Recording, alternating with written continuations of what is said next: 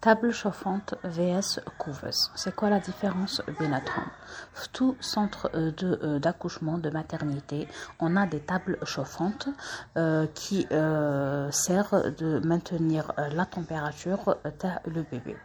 Par contre, la couveuse, donc, elle est généralement fermée. C'est une table chauffante avec une fermeture et elle doit assurer trois éléments la température, l'humidité et euh, l'oxygénation.